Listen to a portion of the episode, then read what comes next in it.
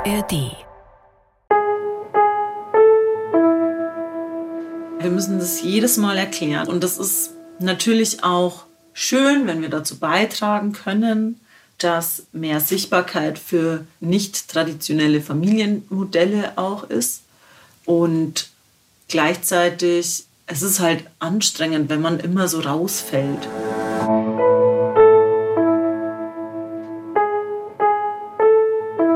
Eltern ohne Filter. Ein Podcast von Bayern 2.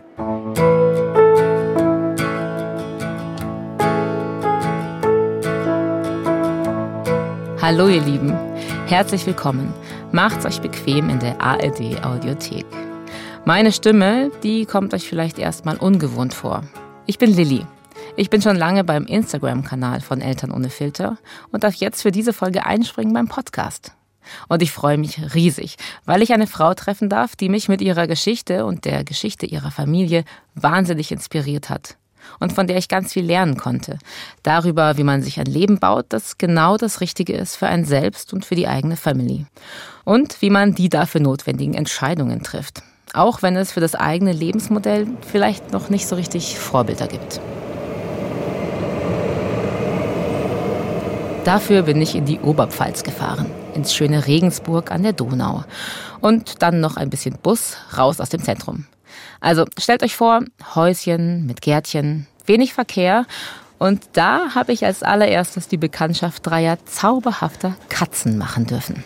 So, da habe ich die Nummer gefunden. Die richtige Hausnummer. Nett schaut's aus. Hallo. Total vergessen, dich zu fragen, ob du auf Katzen allergisch bist. Ah, kein Problem, bin ich nicht. Gott sei Dank. Hallo, bring the cats. Ja, aber die dürfen noch nicht raus. Deswegen Hallo. hab Ich immer Katzenschleuse. Oh Gott, ja, ja, wie seid ihr denn? Komm rein. Danke. Zieh mal die Schuhe aus. Magst du irgendwie warme Socken oder irgendwie? Habe ich an. Okay, sehr gut. Von der Mama gestrickt. Sehr gut. Sollen wir uns in die Küche setzen? Oder Also, äh, wie wo du willst du es gerne können- haben? Ja, wir können uns hier in die Küche setzen. Ja? Ist, äh, Super gern. Wie du möchtest. Unser hier ist schön. Ja, das stimmt. Hier, Hier, ist sehr wir schön. gerne. Ich sehe eine tolle Blumentapete. Sehr gemütlich. Ich bin Magdalena. Bin jetzt 33. Nein, ich werde 33 und bin Mutter von zwei Kindern, die quasi von zwei verschiedenen Vätern. Wir leben alle getrennt in einem wundervollen Patchwork-System, würde ich sagen. Beruflich bin ich ähm, Inhaberin eines Bestattungshauses und Sexualpädagogin und befasse mich quasi viel mit Körpern. Ich habe auch noch einen Plattenladen. Ich habe auch noch damals eben mit ähm, Freunden und den zwei Papas meiner Kinder eben den Plattenladen gegründet. Der ist auch gar nicht so weit weg von meinem Bestattungshaus. Kurze Wege sind mir wichtig. Genau, das habe ich noch. Und ich schreibe immer noch an meiner Masterarbeit. Ja, die ist schon Teil meiner Identität geworden, glaube ich. Vielleicht wird die auch niemals fertig. nee, das ist ein Projekt, das möchte ich und ich möchte es jetzt in aller Öffentlichkeit sagen. Ich werde diese Masterarbeit schreiben. Bis August werde ich meine Masterarbeit fertig haben. Yes. Danke. Prost. Prost. So machen wir es. Mit richtig starkem Kaffee stoßen wir auf dieses feierliche Gelöbnis an. Man muss die Feste ja feiern, wie sie fallen, gell? Als Bestatterin ist Magdalena Anlaufstelle zum Beispiel für Menschen, die vielleicht eine andere Ruhestätte wünschen als den klassischen Friedhof. Auf der Seite des jungen, sehr modernen Bestattungsunternehmens, das Magdalena mit einer Freundin gegründet hat, steht, wir möchten Plan B sein. Für alle, die eine gute Alternative brauchen, in einer Situation, in der man meistens keinen Plan hat. Planlos sein, überfordert, das kann am Ende eines Lebens passieren oder ganz am Anfang. Du bist ja ziemlich früh Mutter geworden. Also das war ja erstmal für dich jetzt nicht so geplant. Ja, also sagen wir mal vor 300 Jahren wahrscheinlich schon ziemlich alt, zur heutigen Zeit ziemlich früh. Ist ja immer eine Sache der Perspektive. Genau, also ich bin mit 22 ungeplant schwanger geworden. Und ich muss da heute noch so lachen, weil für mich war das alles nicht so, ähm, also zu der Zeit, ich konnte nicht Verantwortung für mich übernehmen. Wie hätte ich da Verantwortung für ein Kind noch übernehmen sollen? Mhm. Also es war nicht so, was ich in meinem Leben jetzt gesehen hätte. Aber hattest du es immer schon gewollt? Hattest du immer Kinder gewollt oder war das eher so? Ja, spannend. Also ich glaube, im Nachhinein war das natürlich eine Art von Konzept, was ich gelernt habe. Also, dass es ja auch irgendwie eine Option ist, gar keine Kinder zu wollen, war damals, glaube ich, noch weniger Thema oder waren wir weniger sensibilisiert dafür. Hm. Aber das war ja was total Abstraktes. Also man muss überlegen, ich habe damals Germanistik, Philosophie angefangen zu studieren.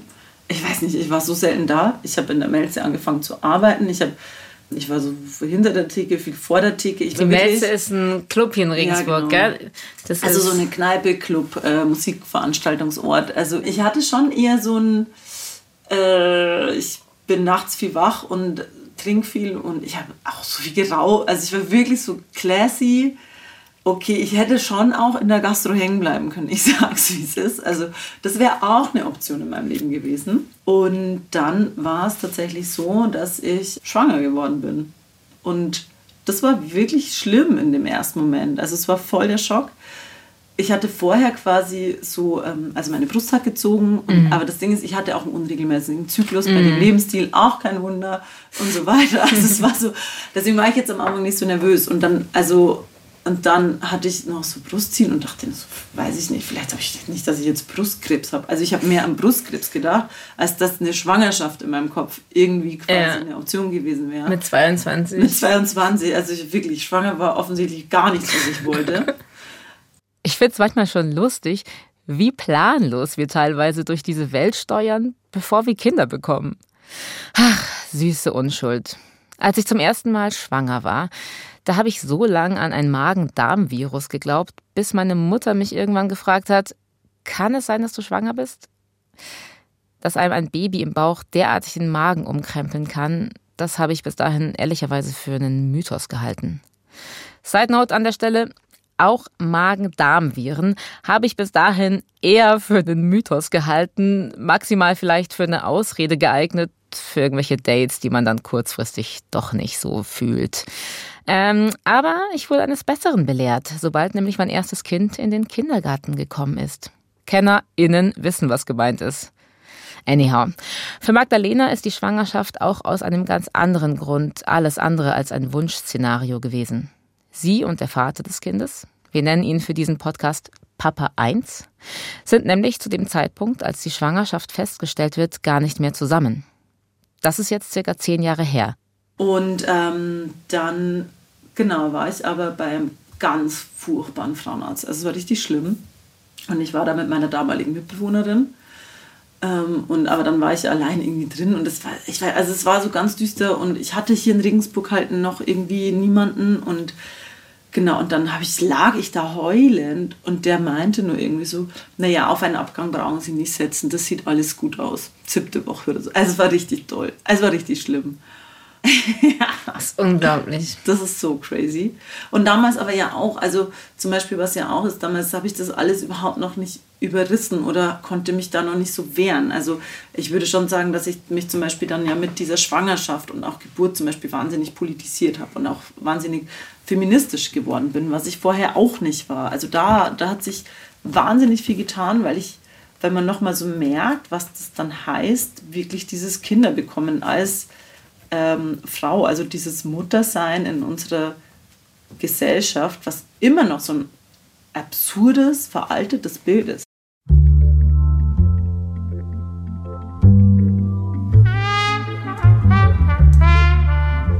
Alle reden auf einen ein. Und vielleicht sucht man ja auch Orientierung. Erst recht mit 22. Und dann schaut man halt mal, wie machen das die Menschen um uns rum? Wie leben die Familie? Für das, was Magdalena und Papa 1 machen, gibt es damals allerdings noch weniger Role Models als heute. Sie teilen sich nämlich das Familienleben von Anfang an im Patchwork-System auf. Keine Liebesbeziehung, aber eine Erziehungspartnerschaft. Heißt für Magdalena auch, von Anfang an Muttermilch abpumpen, damit sich beide gleichberechtigt um Kind 1 kümmern können. Und für die beiden funktioniert das gut. Aber ich sag mal so, Das getrennt lebende Paar, das sich liebevoll um ein Kind kümmert, das wird noch nicht in der Werbung gezeigt, wenn es darum geht, Erdbeerjoghurt zu verkaufen. Nein, in unserer Kindheit, bei den Leuten um uns herum und in der Werbung heißt Familie vor allem Mann, Frau, verheiratet, ein bis zwei Kinder. Dieses Bild nicht zu erfüllen, heißt immer auch gegen den Strom zu schwimmen. Für Magdalena gibt es aber schon auch dieses Bedürfnis, das Leben so ein bisschen mehr in diese Erdbeerjoghurt-Werbung Richtung zu verändern. Ein bisschen näher ran ans Bild der klassischen Kleinfamilie. Da muss doch was dran sein, wenn das so viele Menschen machen. Und siehe da, mit dem circa sechs Monate alten Kind 1 um den Bauch geschnallt, trifft sie bei einem Jazz-Picknick auf einen Mann, der gerade so wie sie selbst im Leben ein bisschen zur Ruhe kommen will. Sie heiraten und ziehen in ein Haus auf dem Land, kümmern sich abwechselnd mit Papa 1 um Kind 1 im Patchwork. Endlich Bilderbuch. Das Leben in diesem Haus war sehr idyllisch. Es war ein unverbauter Blick mit Sonnenuntergang. Manchmal kam eine Schafherde vorbei. ähm, es war so ein 70 Einwohnerinnen-Dorf. Es war, also es war wirklich eine andere Welt irgendwie. Und es war irgendwie echt, also es war eine coole Zeit. Wir haben da viele Feste gefeiert. Wir waren da irgendwie, haben da zweimal ein Riesenfest mit Big Band im Garten und da wow. auch mit Hüpfburg im Garten, mit, also an der Hochzeit. Und es war wirklich irgendwie cool. So cool sogar, dass irgendwann ein Kind auf dem Weg ist. Kind 2. Heißt, der Mann vom Jazz-Picknick wird zu Magdalenas Ehemann und der wird dann zu Papa 2. Und schon in der zweiten Schwangerschaft ist allen dreien, also Magdalena, Papa 1 und Papa 2, klar, wir machen das weiter gemeinsam. Auch mit zwei Kindern. Und dann war auch irgendwie relativ klar, dass Papa 1 Patenonkel auch von Kind 2 wird quasi. Und dann war aber genau dieses, glaube ich, eher vielleicht ungewöhnliche oder wo dann wir oft die Rückmeldung kriegen, ach krass und so weiter. Die genau diese, eigentlich witzigerweise für uns gar nicht so, also, oder eigentlich das naheliegendste zu sagen, Herr, aber wir wollen ja diese Kinder nicht trennen. So. Ich wüsste, ich überlege gerade irgendwie, ob es quasi so einen Moment gab, den wir dann so feierlich, wo wir verkündet haben, so, und unsere Kinder werden Geschwister sein, wie, wie wenn sie nicht aus einer Patchwork-Familie kämen. Aber nee, also irgendwie, ich, mein Gefühl ist gerade so, dass es irgendwie, dann haben wir da mal drüber geredet und dann war es schon klar. Ja, bei Papa 2 ist es mir irgendwie, leuchtet es mir so voll ein, ja. weil der ist ja eigentlich dann von Anfang an auch dabei gewesen bei ja. Kind 1. Also der hat es dann kennengelernt, da war das ein halbes Jahr alt und dann hat er das ja wahrscheinlich auch als Bezugsperson irgendwann mit begleitet. Ja. Und dann war Kind 1 ja ähm, vier, als Kind 2 mhm. auf die Welt kam, oder? Ja. Und dann, dann fängt aber eben jetzt ein neues Leben an und Papa 1 hatte ja dann sozusagen noch die Entscheidung, will er jetzt damit rein? Weil im Prinzip wäre ja er derjenige gewesen, der auch hätte sagen können, nö, Leute, macht ihr mal euer Ding. Ja, aber so ist Papa 1 nicht. also es ist schon, Papa 1 hat quasi schon einen großen zu Familiensinn auch. Er kommt auch aus einer größeren Familie.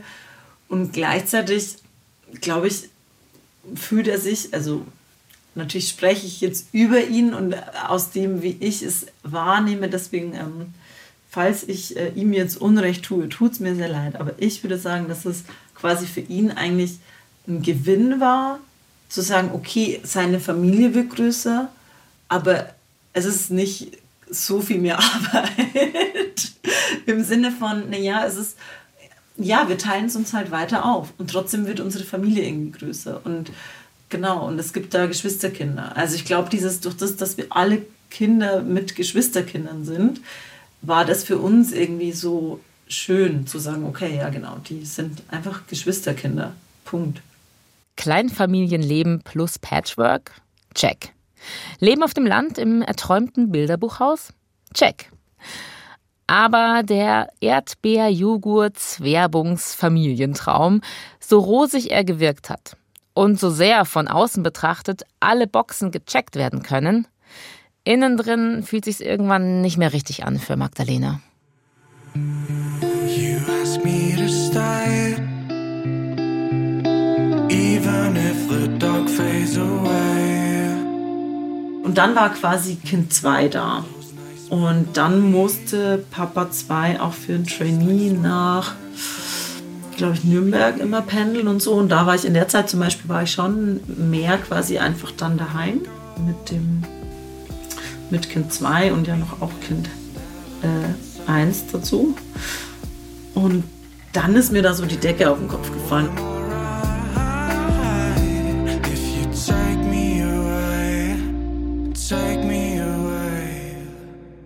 Magdalena hat jetzt die Wahl. Sitzt sie es aus? Hält sie fest an dem Bild, an den guten Erinnerungen, an die gemeinsamen Feste zum Beispiel? Und akzeptiert dafür die Einsamkeit, die Unzufriedenheit? Oder geht sie einmal mit einem dicken Filzstift über das Hochglanzbild ihres Lebens und malt es sich so, wie sie es will und so, wie es auch den Menschen gut tut, die uns da von diesem Bild entgegenlächeln? Ich sag's euch ganz ehrlich, ich wäre total Typ erste Variante. Typ aushalten. Ich würde immer wieder das Positive an der Situation suchen. Immerhin habe ich mich ja irgendwann dafür entschieden. Und über dieses Suchen nach den Lichtblicken, den Bestätigungen, dass das schon alles richtig so ist hier, würde ich total den Stift übersehen, mit dem ich mein Leben hätte selbst weiterzeichnen können. Auch wenn diese Metapher mit dem Zeichnen vielleicht ein bisschen schief ist. Ist ja nicht so, dass man jetzt da einfach irgendwo rumkritzeln würde. Es ist ja viel eher so, dass man radikal sein Leben ändert und eine Entscheidung trifft. Aber lass uns jetzt mal über Entscheidungen nochmal sprechen. Ja. Weil das finde ich nämlich äh, ein super spannendes Thema. Mhm. Ich denke mir die ganze Zeit so irgendwie, weil ich lebe nämlich in diesem ganz langweiligen, also wir sind wirklich, wenn man von außen drauf guckt, sind wir so eine, die Normfamilie der aller Normfamilien. Also, ne, Mutter, Vater, verheiratet, zwei Kinder. Sind zwei Kinder, oder? Natürlich zwei. Wir sind beide mehr oder weniger Vollzeit berufstätig. Es klappt überhaupt nicht. Wir haben komplett Stress. Ich bin sozusagen das Negativbeispiel. Ich will total was ändern.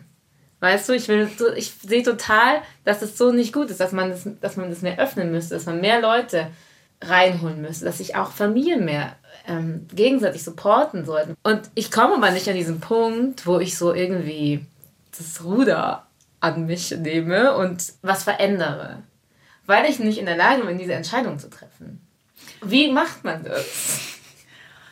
Mm, also, ich glaube, durch das, dass unsere Situation wie war, wie sie war, mussten wir Entscheidungen treffen, weil es quasi eben nicht nach diesem Fahrplan, den man vorgelebt bekommt, abgelaufen ist. Ich glaube, man kann sich ganz einfach vor Entscheidungen drücken, wenn man es macht, wie es alle machen. Hm. Ich glaube, ja, also ich glaube, dann fallen Entscheidungen weg. Also mhm. dann hat man sich halt einmal für dieses Modell entschieden ja. und das fährt man dann. Und ich glaube, in der Situation war ich ja nie. Ja. Also ich bin ja, wie gesagt, bei sowas schon entscheidungsfreudig irgendwie. Und ich glaube, weil ich mir oft, und das mag jetzt naiv klingen, gar nicht so viel Gedanken über die Konsequenzen mache. Weil durch das, dass ich ja auf eine Art entscheidungsfreudig bin, ist ja für mich immer total logisch, dass ich mich dann wieder umentscheiden kann. Mhm. Und ich glaube, das ist für viele so dieses, ähm, aber wenn ich das ja dann doch so entschieden habe, oh Gott, oh Gott, so ungefähr, weil dann ist es so in Stein gemeißelt, glaube ich, oft für die Menschen gefühlt. Und ich habe das, also ich weiß nicht warum, und das sind ja ganz viele Faktoren, aber das habe ich zum Beispiel nicht so. Während unseres Gesprächs in der Küche hüpft der kleine Kater Flecko Mio auf den Schoß von Magdalena und ihr hört ihn im Hintergrund schnurren. So. Große Entscheidungen fallen Magdalena leicht. Und als sie merkt, dass sie in ihrem ursprünglichen Traum-Szenario im Haus auf dem Land, verheiratet mit Papa 2, nicht mehr glücklich ist, entscheidet sie. Erst Umzug zurück in die Stadt, dann die Scheidung. Das war schon hart. Weil es ja auch für dich oder für euch beide ja bedeutet hat, ihr habt euch beide von dem verabschiedet, was euch eigentlich mal verbunden hat also unter anderem dieses Ideal, sich niederlassen, äh, eine, ein ja. Haus, zwei Kinder. Ja, irgendwie schon. Also und natürlich auch, weil wir, also ich glaube, da war nie der Punkt, dass nicht irgendwie noch ähm, oder dass man sich mag, also so, aber sich mögen reicht ja halt nicht, um vielleicht eben genau so eine erfüllte Beziehung zu führen, wie man sich das ja auch vielleicht wünscht oder vorstellt. Mhm. Und dann, ja, war das irgendwie, war, es einfach hart, wie so eine Trennung ist. Also das kann man schon so sagen. You ask me to stay, even if the dog fades away. Und dann war halt, ähm, oder dann haben wir eben gesprochen und da war klar, dass Papa 2 quasi dann eine Wohnung erstmal nimmt und so weiter. Und dass wir aber auch, das Spannende ist, was aber einfach war, ist ja, dass wir und auch die Kinder von Anfang an schon gelernt haben, dass Elternbeziehung und Paarbeziehung nicht zusammen also dass das eine nicht das andere ausschließt oder nur hm. das eine mit dem anderen funktioniert. Hm. Also ich glaube, dass es für die Kinder auch kurz blöd war. Also ja. Ich war Kind 1 war irgendwie sauer, weil wir irgendwie nicht erst mit ihr geredet haben, aber dann haben wir auch geklärt, okay, so funktioniert das nicht. Also erstmal müssen ja wie. Also das war irgendwie, sie war da, ja, das war und klar war sie, mhm. trotzdem ist das trotzdem blöd und so weiter. Aber die haben relativ schnell auch dann, war das so klar, dass das ich jetzt trotzdem ja, also dass wir eine mhm. Familie sind. Und ich glaube, sie hatten mhm. nicht diese große Angst. Ja, was. Wie das vielleicht dann ja. bei anderen Familien ja ist, wo einfach diese Kernfamilie ja. dann zerbricht. Ja. Die große also, Angst ist natürlich, genau. den Hafen zu verlieren, die so. Familie, dass es das nicht mehr gibt, das, was vorher die ja die Sicherheit gegeben hat, ja. die Geborgenheit gegeben hat. Genau, und es zerbricht trotzdem erstmal irgendwas. Ja. Und ich glaube aber, dass quasi, und dann ist es ja toll, weil dann kann man ja aus den Teilen wieder was Schönes Neues zusammensetzen, wenn man sich die Arbeit und Mühe macht. Und dann, glaube ich, ist es aber so, dass, glaube ich, unsere Kinder ja schon das wussten, dass das geht. Hm. Also, mhm. also die hatten den Horizont, lustigerweise, ne? Ja, also die hatten so, das Beispiel. Aber im Nachhinein, also vielleicht sollten wir in, wie alt sind sie jetzt, in zehn Jahren mit denen eine Folge machen und dann erzählen die nochmal die Geschichte. Vielleicht ist es auch, also so, ich kann jetzt ja nur sagen, wie ich es irgendwie wahrgenommen ja. habe.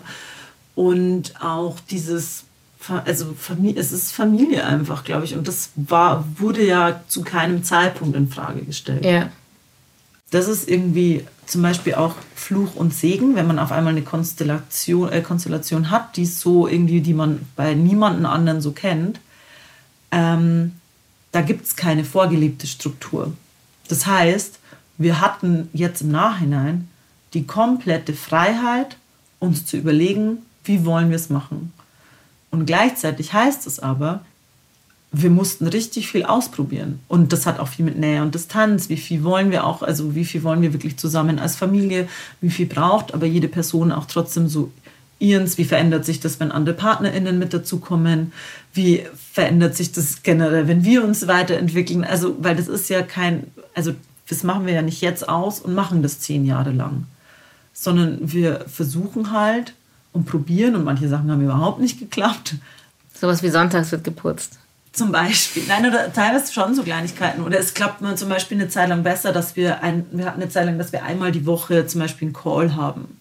Also wie halt schon so ein Fix. Ja, genau, im Endeffekt. Und halt die Woche durchsprechen. Und dann hat sich aber teilweise haben sich einfach so viele Sachen verändert, dass wir es irgendwie nicht hinbekommen haben. Und haben so gemerkt, okay, aber vielleicht braucht es gar nicht. Also wir haben zum Beispiel einen gemeinsamen Google-Kalender wo immer die Zeiten drin stehen. Also wir sprechen das schon durch. Wir haben fixe Tage, wir haben flexible Zeiten, wir planen Urlaube und so. Also wir sprechen uns ja immer ab und durch das, dass wir halt alle drei auch gleich beteiligt sind, ist es ja aber auch immer wichtig, dass alle irgendwie informiert sind, wie gerade bei jeweils der anderen Person der Stand ist. Das genau. heißt, ihr habt dann den Joe Fix durch den Google-Kalender getauscht, weil ihr gemerkt habt, das stresst euch nur mehr. Äh, nee, den Google-Kalender hatten wir schon quasi immer und dann war es bei dem, also wir haben, ich mache mal jetzt einen kurzen Ausflug in unsere Toolkiste. Wir haben den Google-Kalender, wichtigstes Tool, ähm, und wir haben aber auch noch eine Gruppe, quasi Handygruppe. Mhm. Die liebe WhatsApp-Gruppe. WhatsApp-Gruppe oder Signal. Äh, Patchwork. Patchwork, genau. ähm, genau. Und das sind quasi so unsere Kommunikationstools. Und tatsächlich ist es so, dass ähm, in dem Kalender, also wir haben auch die Woche zum Beispiel aufgeteilt, so, dass, also wir haben nicht Woche, Woche, Woche, Woche, sondern wir haben wirklich, ähm, also Montag, Dienstag schlafen beide Kinder bei Papa 1. Mittwoch ist quasi Papa 2, da sind wir hier quasi bei uns im Haus, weil wir uns das mit den Kindern noch teilen. Also Papa 2 hat zwar eine eigene Wohnung, aber wir haben gesagt, also zwei Spots reichen für die Kinder, deswegen kriegen wir das schon hin mit hier dann teilen. Und dann Donnerstag ist mein Tag, Freitag ist Papa 2 Tag wieder und Samstag, Sonntag quasi und dann auf Montag ist meine Zeit wieder. Mhm. Das heißt, ich habe sagen dann immer alle, aber dann hast du doch eine Nacht mehr. Ja, aber ich fahre auch öfter mal am Stück zum Beispiel weg. Und tatsächlich, deswegen habe ich gesagt, Papa 2 ist so ein bisschen unser Klassensprecher. Der trägt, also der schreibt das wirklich mit. Und das ist für uns auch einfach wichtig, weil manchmal fühlt sich das voll unfair an, aber wir haben die Zeiten genau. Und das ist wirklich wichtig, weil man dann auch mal sagen kann, aber guck mal, äh, ich kann nur eine Woche in Urlaub fahren, ich habe hier noch Stunden frei. Ich habe hier noch Überstunden. So ja, genau, so Konto. Ungefähr. Es ist dann eine Excel-Liste, in der das so richtig, in der ja. das richtig eingetragen wird. Ja, Papa 2 ist Banker. Das hilft. Ah, sehr gut, ja. Die können das mit so. diesem Excel.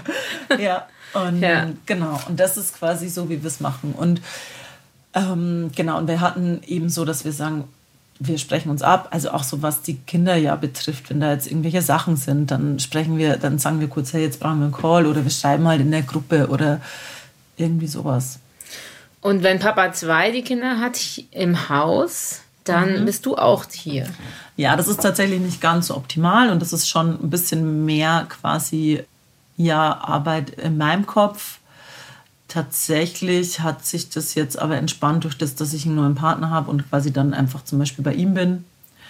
Und ja, es ist halt wieder das mit den Vor- und Nachteilen. Es ist zum Beispiel aber auch trotzdem voll schön, dass wir manchmal dann wie so Familienzeit hier haben.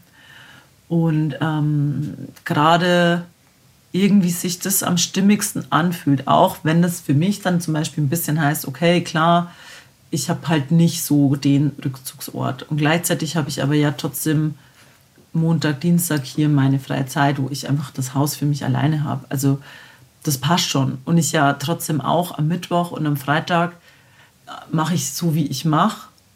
Und manchmal hüpfe ich dann schnell rein, hole meine Sachen oder sage, hey, ich bin jetzt oben noch arbeiten und dann passt es schon. Also die Kinder wissen sehr genau, wer wann quasi verantwortlich ist. Und selbst wenn an dem Tag ein Kind zu mir kommt, sage ich, ja, frag bitte Papa, der ist heute Bestimmer.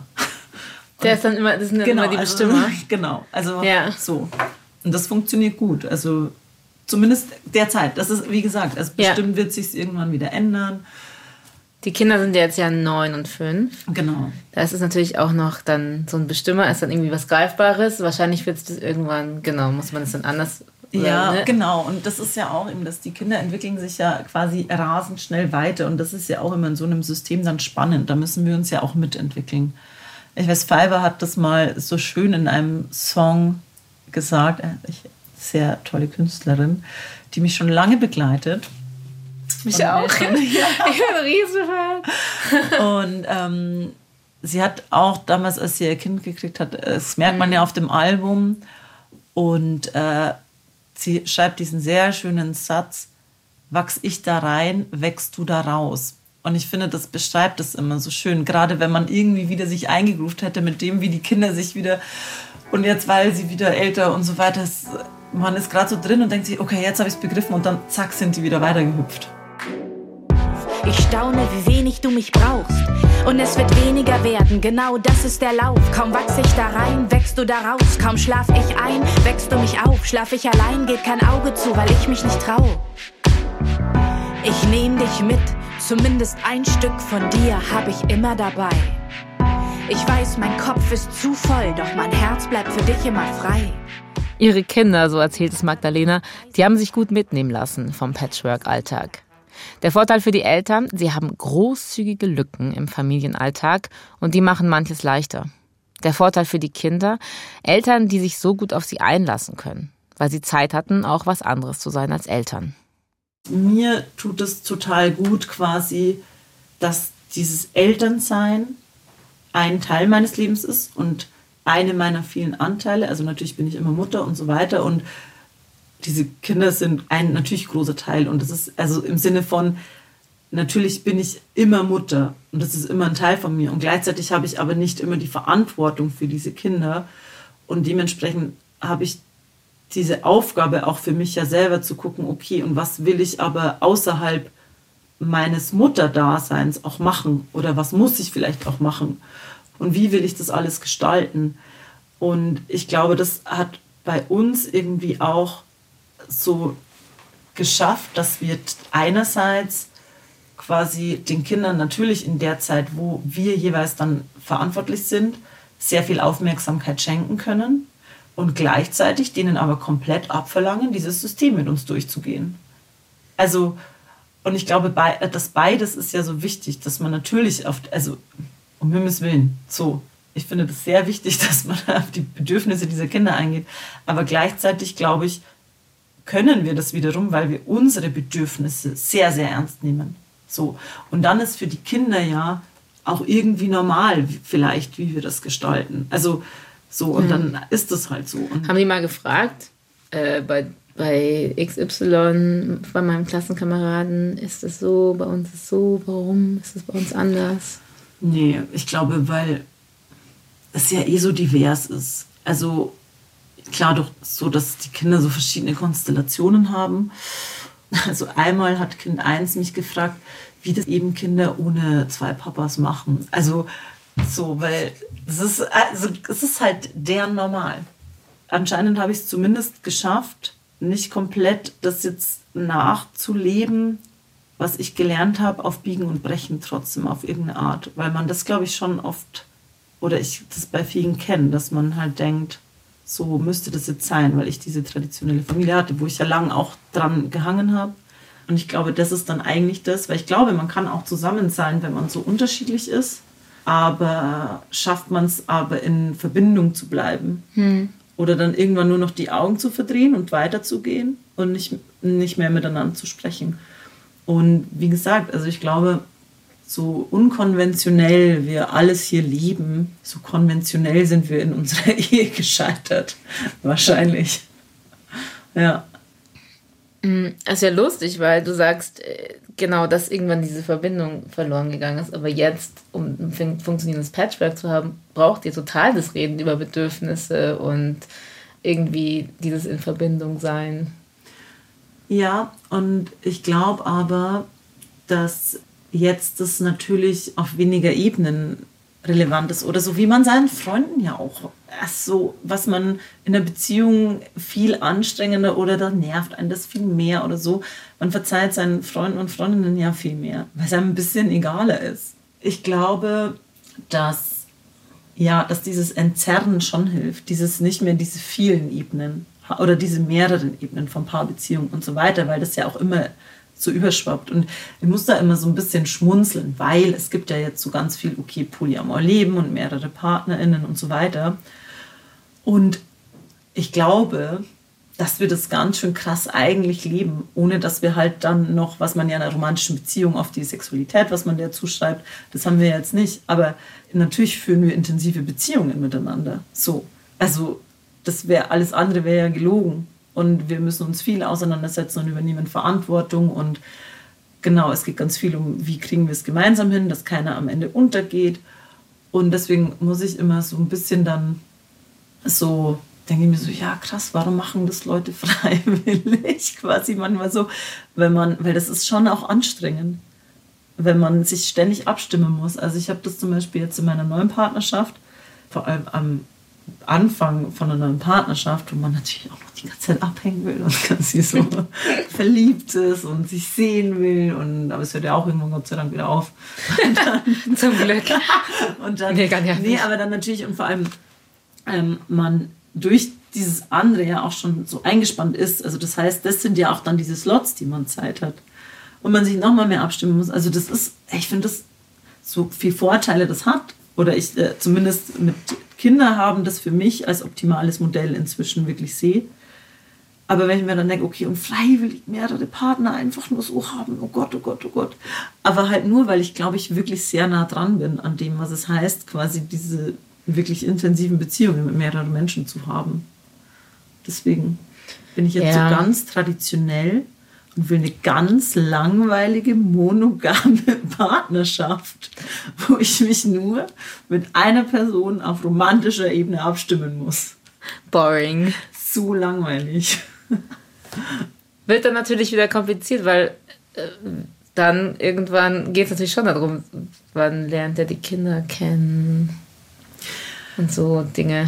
Mm, ja, tatsächlich kennt er die Kinder. Also kennt auch die Papas zu den Kindern. Also muss man auch wollen.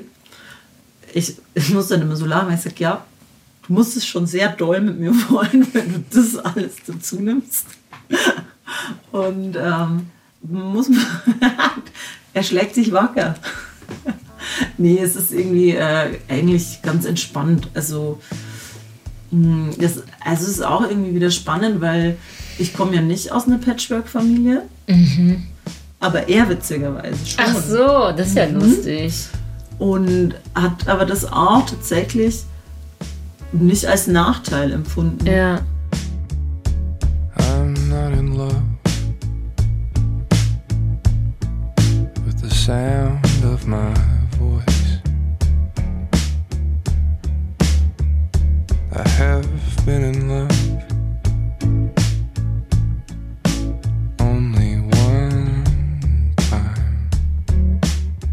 Und dann piekse ich einen wunden Punkt an bei Magdalena. Habt ihr da eigentlich so Verträge dann geschlossen? So, wer im Falle. Ja, äh, ich darf das gar nicht sagen, weil natürlich sollte ich als Bestatterin mit gutem Beispiel vorangehen. Aber wie das ja so oft ist, steht es äh, auf meiner To-Do-Liste, die ja so nervig ist. Nee, genau, das, ähm, ja, ich kümmere mich da bald drum. Und witzig, immer wenn ich sage, ich kümmere mich da bald drum, gehen beide Papas davon aus, dass es nie erledigt wird. ja, nee, aber das ist tatsächlich wichtig und ich gehe jetzt als Negativbeispiel voran und ich finde es wirklich wichtig, sowas zu klären, weil am Ende ist es immer scheiße, wenn's, wenn irgendwas ist und die Kinder äh, stehen dann da und es ist nichts geregelt und dann kommt irgendein Familiengericht und da ist irgendjemand und sagt so, äh, jetzt erstmal, bis da irgendwas klar ist, machen wir es so und so da finden so wenig Fortbildungen in den Familiengerichten statt dass ich, und quasi Sensibilisierungen, dass ich nicht darauf angewiesen sein möchte, ja. eigentlich, und dass ich es vorher klären muss. Solche Gedanken müssen sich normallos wie ich, Mann, Frau, verheiratet, zwei Kinder, halt so wie in der Erdbeerjoghurt-Werbung, gar nicht machen. Es ist anstrengend, frustrierend und ja auch beängstigend, durchs Raster zu fallen und überhaupt gar nicht erst mitgedacht zu werden. Wir sind halt so ein doller Einzelfall. Also wie das auch schon in, in jeder Einrichtung, dass wir das erklären. Wir müssen das jedes Mal erklären. Wir müssen, also, und das ist natürlich auch schön, wenn wir dazu beitragen können, dass mehr Sichtbarkeit für nicht traditionelle Familienmodelle auch ist. Und gleichzeitig es ist halt anstrengend, wenn man immer so rausfällt. Und das ist vielleicht auch, warum ich politischer bin, weil ich weiß, dass das eigentlich nicht das Familienmodell ist, was irgendwie politisch hier gewollt ist. Also wenn man sich mal überlegt, ich meine, es waren jetzt Wahlen, die Freien Wähler, die CSU, die AfD noch. Wenn man jetzt mal inhaltlich reinschaut in die Programme und was sie fördern wollen und so weiter. Und da sind wir kein gewünschtes Familienmodell. Also so, wie wir das machen. Und ich finde das so, ja, also einerseits natürlich schade, weil warum eigentlich nicht? Und gleichzeitig auch so ein bisschen gruselig, wenn, wenn man schaut, wo das noch hingeht und was heißt es dann in letzter Konsequenz für uns? Also was bedeutet das für Familien, die nicht in diesem konventionellen, traditionellen Familienbild stattfinden? Und ich finde es so, so schlimm, dass in unserer Gesellschaft das so doll akzeptiert ist, dass quasi eine Ehe irgendwie dieses Heiligste ist und egal wie scheiße die läuft und wie viele Ehen irgendwie scheiße laufen, wenn man auch mal irgendwie Gewaltstatistiken sich anschaut, wie viele Frauen zurückstecken, wie sehr darunter, also quasi wenn wir das Steuermodell anschauen. Also das sind so viele Sachen, die da schief laufen und man politisch quasi so an diesem Konzept festhält, um irgendwelche Werte von wem auch immer, also ist ja auch die Frage, wer will das denn so oder wer lebt das denn so, daran festzuhalten. Und das ist irgendwie, also das macht mich wirklich immer wieder ratlos und ich finde das deswegen so wichtig, dass wir da irgendwie eine Sichtbarkeit schaffen, dass andere Modelle okay sind, dass die genauso äh, sein dürfen und man nicht sich rechtfertigen muss dafür, dass man äh, eben sich nicht für die traditionelle Familie entscheidet. Es ist schon verrückt, weil ich habe mich selbst nie für besonders angepasst gehalten, aber im Gespräch mit Magdalena fällt mir auf, bei vielen wichtigen Weichenstellungen in meinem Leben, da habe ich trotzdem irgendwie genau den Weg gewählt, der Konsens war. So richtig auf Null gegangen und mal gefragt, macht das hier alles eigentlich prinzipiell Sinn? Also Schulabschluss, Beruf, Ehe, Kinder. Das habe ich nie so richtig gemacht. Und falls meine Family jetzt zuhört, keine Angst. Ich laufe euch bestimmt nicht weg. Aber vielleicht muss ich für künftige Entscheidungen mal auf diesen Nullpunkt gehen. Für uns alle. Bin mal gespannt, was dabei rauskommt. Meine Mama hat mal gesagt, an einem sehr verzweifelten Moment von mir, du musst dem Leben schon auch Raum geben, dass es passieren kann. Und das ist manchmal so schwer, finde ich, weil ich glaube natürlich Menschen auch gerne Kontrolle haben. Und natürlich, je mehr Menschen auch beteiligt sind im Leben, umso weniger Kontrolle hat man ja auf eine Art. Und ja, irgendwie das so hinzunehmen oder auszuhalten, das ist, glaube ich, auch eine große Kunst und, glaube ich, gelingt einem immer mehr, mal weniger. Aber ich habe schon das Gefühl, dass ich, je mehr ich quasi auf mein innerstes Bauchgefühl höre. Und ich glaube aber, das ist zum Beispiel auch ein Frauenthema in dem Sinn, wo ich sage, ich glaube, es wird einem so viel antrainiert, wie man zu sein hat, ähm, auf was man zu achten hätte, was man vielleicht wollen sollte und so weiter. Und ähm, was man sich ja vielleicht auch selber nicht zutraut. Also auch so mit Unternehmensgründung und so Sachen. Mhm. Und das waren bei mir schon viele Punkte, da musste ich auch erstmal hinkommen. Schon sich überhaupt bewusst zu machen, dass es, glaube ich, immer hilft, auf dieses Bauchgefühl zu hören. Weil selbst wenn man vielleicht in dem Moment, also das Bauchgefühl ist ja trotzdem eine Ansammlung von irgendwelchen Entscheidungen, die man schon getroffen hat, von Erfahrungen. Das ist ja nichts, was völlig unerklärlich ist, sondern ich glaube, es ist eigentlich was, was man halt so in sich angesammelt hat an Erfahrung. Und es gibt äh, so ein, ein irgendwas in einem drin, das dann im Notfall das schon abruft und sagt so, nein, nein, nein, nein, nein, nicht machen. Oder das willst du eigentlich nicht und so weiter. Und ich glaube, die Zeit nehme ich mir inzwischen immer öfter, darauf zu hören. Und ich glaube, dadurch hat sich auch nochmal viel entspannt und ich habe Entscheidungen besser für mich getroffen und ich glaube schon auch, dass das auch sich dann im Endeffekt positiv auf das System auswirkt. So. Man geht so voran dann irgendwie. Man ja, trifft die Entscheidungen und geht voran. Genau. Und man lässt es nicht mehr einfach nur so passieren. Ja. Und ich glaube, dass wir das alle zunehmend quasi, also alle drei auch mehr so für uns machen. Und das erlaubt halt auch, oder wir erlauben uns da, glaube ich, gegenseitig, dass wir uns halt entwickeln. Und während wir da so Deep Talk in der Küche machen, da klopft es plötzlich draußen ans Fenster. Es klopft. Es klopft? Ach so, es klopft. Bei uns klopft es manchmal einfach. Darf ich da kurz mitgehen? Ja, natürlich darfst du. Cool. Was passiert da? Kommt der Weihnachtsmann. Ah, hier. Hi. Hi, du, bei uns, die Kinder sind gar nicht da. Warum? Ja, die sind beim Papa. Mhm. Oh, aber Mittwoch sind die wieder da. Dann kannst du wieder vorbeikommen. Okay. Okay, geht's dir gut? Mhm. Mhm. Okay. Tschüss. Tschüss. Das war das Nachbarkind. Das war das Nachbarskind, ja, ja. Oh. Und äh, die Nachbarskinder klopfen hier immer. Also die klopfen immer alle gegenseitig. Das ist ganz süß hier. Und die, die können da über den Garten seid irgendwie connected. Die, die genau, Stiefel dann durch den so Garten. Ein Privatweg auch. Das heißt, die müssen da gar nicht über die Straßen immer. Und dann klopfen die hier an den Türen. Und das ist ganz ähm, süß, weil die wissen eigentlich auch, dass heute ist ja hier quasi das Haus frei. Aber sie versuchen es immer wieder. Sie geben die Hoffnung nicht auf, weil manchmal kann es auch sein, dass sie ja trotzdem da sind, wenn wir irgendwie tauschen oder so. Ja. Genau.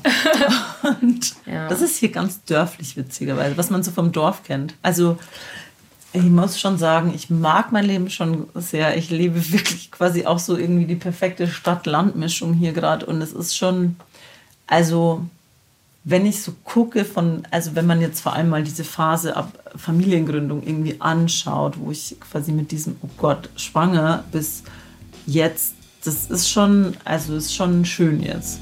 Das ist schon gut.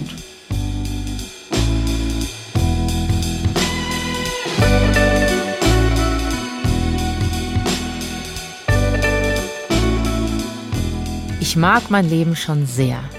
Hand aufs Herz. Wer von euch würde diesen Satz so 100% unterschreiben? Klar ist immer auch eine Frage der Einstellung. Will man immer was verbessern oder schätzt man einfach das, was man hat? Aber bei allem, wofür ich dankbar bin in meinem Leben, so richtig selbstbewusst ist mir so ein Satz schon länger nicht über die Lippen gekommen. Zumindest nicht an einem Montag bei Regenwetter. Wisst ihr, was ich meine? Und klar, auch bei Magdalena ist es nicht immer so gewesen, dass sie ihr Leben so sehr gemocht hat. Es hat auch harte Phasen gegeben. Aber für sie und ihre Familie ist mit viel Arbeit ein Leben dabei rausgekommen, das richtig stimmig ist. Ich habe noch viel über das Gespräch mit Magdalena nachgedacht. Wären viele Familien anders zusammengesetzt, wenn wir weniger versuchen würden, der Norm einer Kleinfamilie zu entsprechen?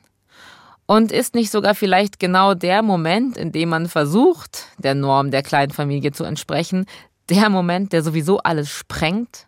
Ich meine, weil wir arbeiten müssen, um unsere Miete zu bezahlen, gleichzeitig jeden Tag versuchen, die beste Version von uns selbst für die Kinder zu sein, dabei noch die Wäsche waschen, gesund kochen, unsere Freunde treffen und neben all dem auch noch eine romantische Liebesbeziehung zu dem anderen Elternteil zu führen. Und dann wird jemand krank oder die Betreuungseinrichtung hat wegen Personalmangels zu und das sowieso schon auf Kante genähte Konstrukt Kleinfamilie kollabiert. Und irgendwie suchen wir dann immer die Schuld so bei uns selbst, statt Familie einfach mal größer zu denken und nach Unterstützung außerhalb unserer Kernfamilie zu fragen. Denn das ist ja das Tolle am Kinderhaben, dass wir wieder lernen dürfen, wie sehr wir Menschen einander brauchen. Und dass es schon auch einfacher geht, wenn wir uns gegenseitig supporten. Und seien wir ehrlich, wir schauen doch schon immer noch ganz gerne, was machen die anderen so. Was hat sich bewährt? Für echte Entscheidungsfreiheit bräuchte es mehr Sichtbarkeit für Patchwork-Familien wie die von Magdalena. I stop and wonder how this happened after all. Ich danke dir ganz doll für deine Zeit und dass ich hier sein durfte. Gerne. Danke dir. What should we do? Do you think we can end this contest? Take each other's hands and get back to the surface. Then let's quit this contest and get back to the surface. Eltern ohne Filter ist ein Podcast von Bayern 2. Redaktion hatten Marlene Mengi und Ulrike Hagen. Produziert hat Florian Mayhöfer.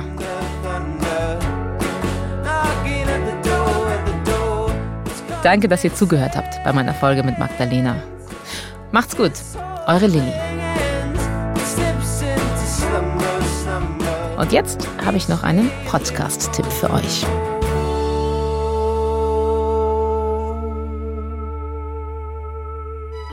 Hallo, ich bin Janina Rook. Und ich bin Christian Schiffer. Zusammen haben wir uns einer ziemlich verrückten Challenge gestellt. Wir sollen ein komplettes Krimi-Hörspiel schreiben in nur fünf Tagen. Dabei kennen wir uns gar nicht aus mit Krimis. Zum Glück bekommen wir Hilfe. Zum Beispiel von Krimi-Autor Volker Klüpfel. Und von künstlicher Intelligenz. Ob da was Gescheites rauskommt, hört ihr im Podcast In fünf Tagen Mord, die Krimi-Challenge mit KI. Jetzt in der ARD-Audiothek und überall, wo es Podcasts gibt.